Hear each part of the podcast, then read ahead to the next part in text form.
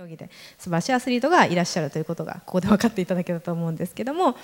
あの、まあ彼なんかはアスリートなんで非常に上手に歩きますし上手に立っていられるんですけどもでもそういう方でもやっぱりちょっとこうなんかなんかじっとしてられないじゃないですけど特にこういう板バネをつけた場合ちょっとバランスを取りながらこういう動きが入るんですよ。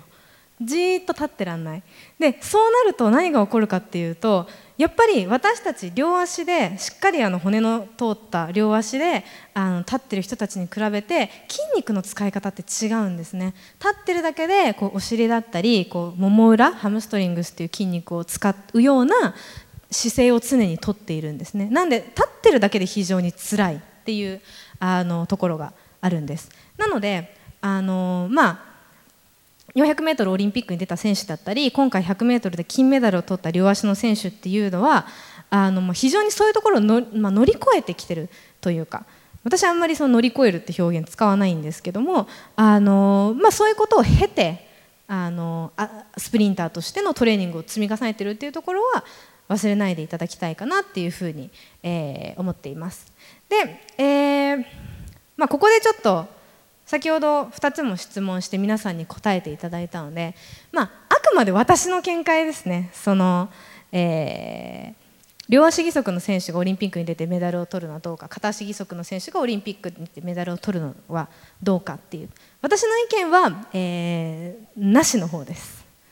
私アスリートですけど。まあいろいろ意見はあると思います。ただ私はメダル争いをするのは違うのかなっていうふうには思っています。先ほど、あのおっしゃっていただいたようにやっぱり違うものだと思うんですね。足を使って走る人皆さんのように両足を自分の体から生えてる両足をしっかり使って、えー、走る人と義足を使って走る。それは片足だろうが両足だろうが比べられるものではないのかなっていうふうに思っています、えー、ただオリンピックの舞台にパラリンピック選手がエキシビションとして出ていくのは非常に面白いと思う。あのオリンピックっていうのはやっぱり世界中からたくさんの人が集まって、えー、まあ、それこそ陸上競技だったらもう陸上競技のファンがそこに集まるわけですね。そのファンの前でパフォーマンスをできるっていうのは非常に大きなことであると思います。なので私はどちらかというとそのパラリンピックの価値の向上というものが我々アスリートにとって必要なことなんじゃないかなっていうふうに思います。先ほど写真に出ましたマークス・レームのあの非常に印象的な言葉で、えー、まあ、以前に発していたことなんですけども私はパラリンピアンとしての誇りを持ってるっていう言葉がすごくあの印象的だったなっていうふうに思ってて私自身も確かにそうだなって思っていろいろ言われているけどやっぱり私はパラリンピアンであるっていうことをオリンピアンと同等のような同じぐらいオリンピアンが持ってる誇りと同じぐらい負けないぐらいの誇りを私は持ってます。パラリンピックの舞台で決勝に3種目上がったっていう舞台はことは本当に誇らしく思っていますし、まあ、そう思えるアスリートがたくさんいたらいいんじゃないかな。マークス今一人勝ちです。正直。あのリオデジャネイロパラリンピックで。でもマークスのを超えてくる選手が今後出てこないとも言えない。もしかしたらこれから世界のパラリンピックアスリートのアスリートとしてのアイデンティティが徐々に確立させていけば十分ありえない未来ではないと思うんですよねそうなると8メートル40 41、42、43を争う戦いがパラリンピックで見られるんですよ。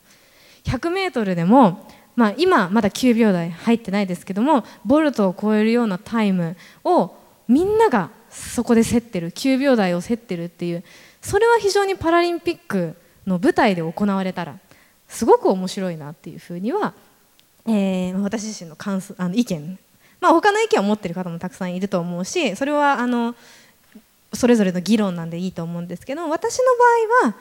あのメダルかメダル争いを健常者とするっていうのはまあなしかなっていうふうな意見です。はいありがとうございます。おあーどうだろう。青6割ぐらい。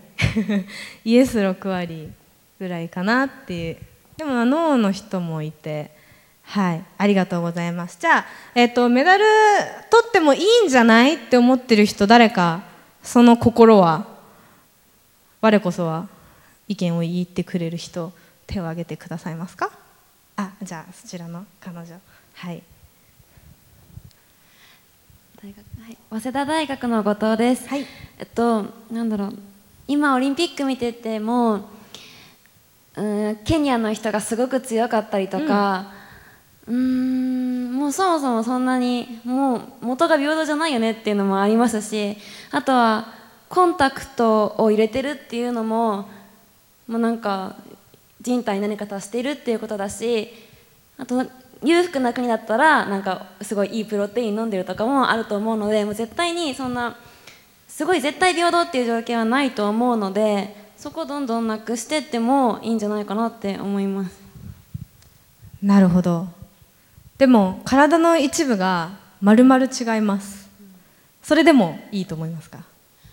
うーんいいと思います。それ見てみたいと思います私は。なるほど。その意見は非常にあの選手としては嬉しいです ありがとうございます。じゃあもう一人ぐらいイエスの意見の方で何か。もう一名ぐらい。あじゃあちょっとお願いします。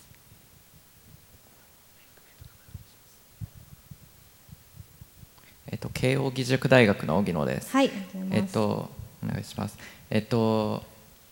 義足を使うことによって、その義足を使う人が、えっと、その健常者よりも有利にならないっていう条件のもとでなら、僕はだいいと思います。なるほど。ただ例えそれが例えばどんな条件でしょうね例えば、えっと、卓球とかはいいんじゃないですかね、まあ、あの僕詳しくわからないんですけれど、なるほど。もうはい。競技種目で、はい。であのまうん。あと,、えっとかえっと、健常者よりその義足を使うことによってその義足の部分が健常者よりあの機能が上の機能にならないっていうのが証明されてた上で、ほえっと、他の部分で健常者を上回る能力で優勝するっていうのはありだと思います。なるほど、まさしくあの陸上競技のその400と幅跳びの議論があのそれに近かったと思うんですよね、はい。400メートルっていうのは両足で走らなきゃいけない。で走ることに対してその前半と後半であの健常者に対してアドバンテージがあったかなかったかっていう理論であの、まあ、結局それをクリアして出場できたんですけども幅跳びの場合はそのジャンプっていう一番大事なところで、まあ、義足にまあアドバンテージのようなものが出てしまったのでノーっていう話、まあ、まあ、ノーってはっきりはでき出なかったんですけども、まあ、そういうけ結果そういう話になってしまって、まあ、それに近いかもしれないですね。ありがとうございます。では、えーメダル取っちゃダメでしょうっていう方のさっき挙げた方誰か意見を。あじゃあそちらの方。はい。えっと、東京大学の水谷です。はい。えっと、あのお話を聞いて非常にあの義足を使った種目の魅力っていうのは伝わったんですけれども、まあそういうものをやるとしてもオリンピックとパラリンピックともう一つ、まあ、混ざった3つ目の大会っていうのを設置する方が面白いんじゃないかなと思いましてあーなるほど。それはまあ、面やっぱり技術が進歩すると、まあ、僕は個人的には確実に義足などを使った方が絶対に速く走れるっていうのもそれ走るためだけの足を設計して作って人間の足っていうのは本来の足はせあの全ての能力をバランスよく発揮するようにあの今までの、まあ、DNA とかで淘汰されてできたものなので、まあ、人間が頑張って設計すれば絶対に短距離とかある特定の分野で高い能力を発揮する義足っていうのができてくると思うんでその将来のことも考えると3つの大会っていうのを見たいなと思いました。なるほど。無差別級みたいな。そうですですね、面白いかもしれないですね。はいありがとうございましたえーはい。ではもう一つ。では、えー両足とも義足の選手がオリンピックでメダルと取るとしたらこれはありかなしか。先ほどは片足の選手でした。今度両足の選手です。どうですか、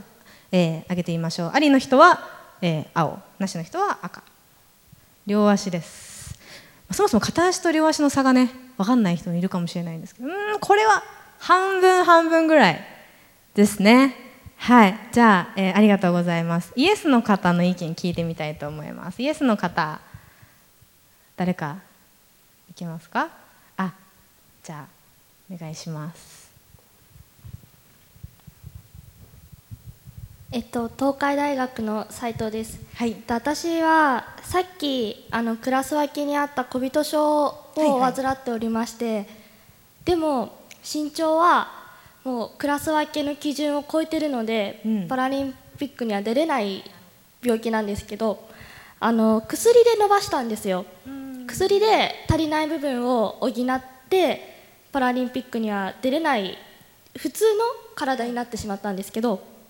そういう足りない部分を補うっていう部分では別に両足義足だろうと人間だし私も人間だし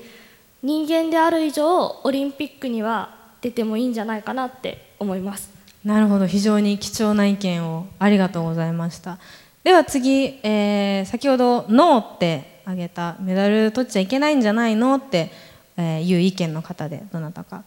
意見言える方いらっしゃあいらっしゃいましたね。はい。あえー東京大学中条武史です。よろしくお願いします。えー片足両足の議論とはちょっと違うかなと思う違う意見かもしれないんですけど、自分パラリンピックあオリンピックが、えー全人類で一番速い人を決める大会じゃなくて、健常者の中で一番は足の速い人を決める大会だと思ってて、でパラリンピックが障害ある方の中で一番足速い人、まあ簡単な説明になっちゃうんですけどそういう考え方を持ってるのでオリンピックとパラリンピックがオリンピックが上って考えるのがちょっと違うかなと思っててただの区別だと思ってるんですね。だからパラリンピックで優勝することとオリンピックで優勝することはまた別の話で究極の議論で言っちゃえばあちお女性の方でめちゃめちゃ足速いからって男子の 100m 出れるかっていう話になってそれは区別だからまた違うじゃないですか。それと同じでオリンピックとパラリンピックは同じ列でのただの区別だと思うので参加してパラリンピアンがオリンピックに出てメダル取るっていうのはなしかなと思っております。なるほど。貴重な意見ありがとうございます。そうですね。あのまあまあ確かにそういう意見もあるかとは思います、えー両足と硬い義足っていう話をちょっとしたんですけども、えーなんかなんでしょうね。その違いって何なんでしょう？両足と片足って何が違うと思いますか？何か今パッと思い浮かぶ人いますか？片足義足と両足義足。わざわざ2つ分けて質問したんですけども。何か違う？あじゃあそちらの方、えっと、前前の女性の方ですね。えー大妻女子大学の佐藤です、はい。えー体重のかけ方とか体の軸に両足と片足だとブレが出るんじゃないかなって思うんですけどなるほど。そうですね。バランスには変わりは出てきますね。はい。他にありますか？大体そんなところですかね。他に。あこちらに。はい。えー早稲田大学の小原です、はい。あんまりちょっと詳しくは知らないのであれなんですけどはい。両足義足だったら単純にその義足の能力を伸ばせばそれだけ記録が伸びるんじゃないかなって思うんですけど片足義足の場合はやっぱり自分の生身の足が残っているのでそれがどういうあそれを難しそのバランスをとってそのどこまで自分の足に合わせてその義足のレベルを上げていいのかっていうのが難しい判断じゃないかなと思います。なるほどだったらり両足義足はあの両方義足だからもう最大限まであの速い板を使えば速くなるんじゃないかみたいなあーまあそれはその人の相性にもよると思うんですけどでも単純な意見だとそうなっちゃうのかなっていうふうに思いますうん、なるほど、ありがとうございます。そうですね。あのよくこれ私も言われるんですけども、すごい反発する反発のめっちゃする義足板つければいいんじゃないの、そういうの開発すればいいんじゃないの？って言われるんですね。まあ反発力の高い義足があったに越したことはないんですけども先ほどあの皆さんあのおっしゃっていただいた通りあの片足の場合両足のバランスが変わってくるんですねなのでこっちがばっかりあの義足ばっかり反発が強くても検足がしっかり働いてくれないとそれはまっすぐ走れないわけなんですね。あの対して、えー両足義足っていうものはやはり片足義足に比べて非常にバランスがいいです。あの力のかけ方に関して言えば。なので、えーまあ、両足同じものを扱うのであの非常にまあ、先ほどの、映像にもあったように優勝は結局両足の選手でした。えー両足でも片足に勝てるぐらいのスピードが出てしまう。スピード曲線っていうものが陸上競技にあるんですけどもそのスピード曲線がそもそもちょっと違うんですね。両足の人と片足の人と。で、まあ、だからといって両足が絶対にいいかっていうとそういう話ではなくて実は両足義足の人両ちなみに両足義足の人に出会ったことがあるっていうそんなレアな体験してる人っていますか？お何名かいらっしゃいますねちなみにちなみになんかどういったところで出会われました？なんかあ答えられ答えたくなければ全然いいです。東海大なんですけど、はい。の神田なんですけど、えっとリオオリンピックで、えっと銀メダルを獲得したあの藤田正樹さんが、なるほど。はい、はい。自転車つながりであった。そうですね。なるほど。ありがとうございます。はい。そうですね。両足の選手であと日本人でも素晴らしいアスリート、まあ、自転車競技で素晴らしいアスリートがいらっしゃるということがここで分かっていただけたと思うんですけども。あのーまあ彼なんかはアスリートなんで非常に上手に歩きますし上手に立っていられるんですけども。でもそういう方でもやっぱりちょっとこうなんかななんかじっとしてられないじゃないですけど特にこういう板バネをつけた場合ちょっとバランスを取りながらこういう動きが入るんですよ。じーっと立ってらんない。でそうなると何が起こるかっていうとやっぱり私たち両足でしっかりあの骨の通った両足であの立ってる人たちに比べて筋肉の使い方って違うんですね。立ってるだけでこうお尻だったりこうもも裏ハムストリングスっていう筋肉を使うような姿勢を常にとっているんですね。なんで立ってるだけで非常に辛いっていうあのところがあるんです。なのであのまあ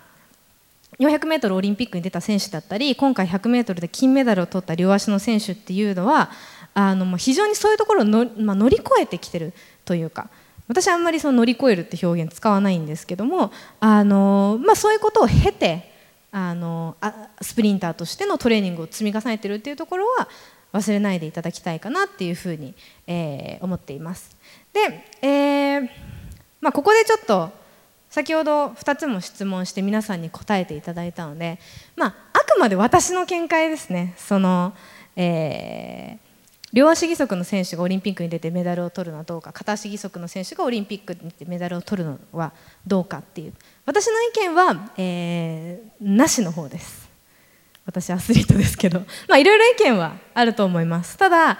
私はメダル争いをするのは違うのかなっていうふうには思っています。先ほど、あのーおっしゃっていただいたようにやっぱり違うものだと思うんですね。足を使って走る人。皆さんのように両足を。自分の体から生えてる両足をしっかり使って、えー走る人と義足を使って走る。それは片足だろうが両足だろうが比べられるものではないのかなっていうふうに思っています、えーただオリンピックの舞台にパラリンピック選手がエキシビションとして出ていくのは非常に面白いと思う。あのオリンピックっていうのはやっぱり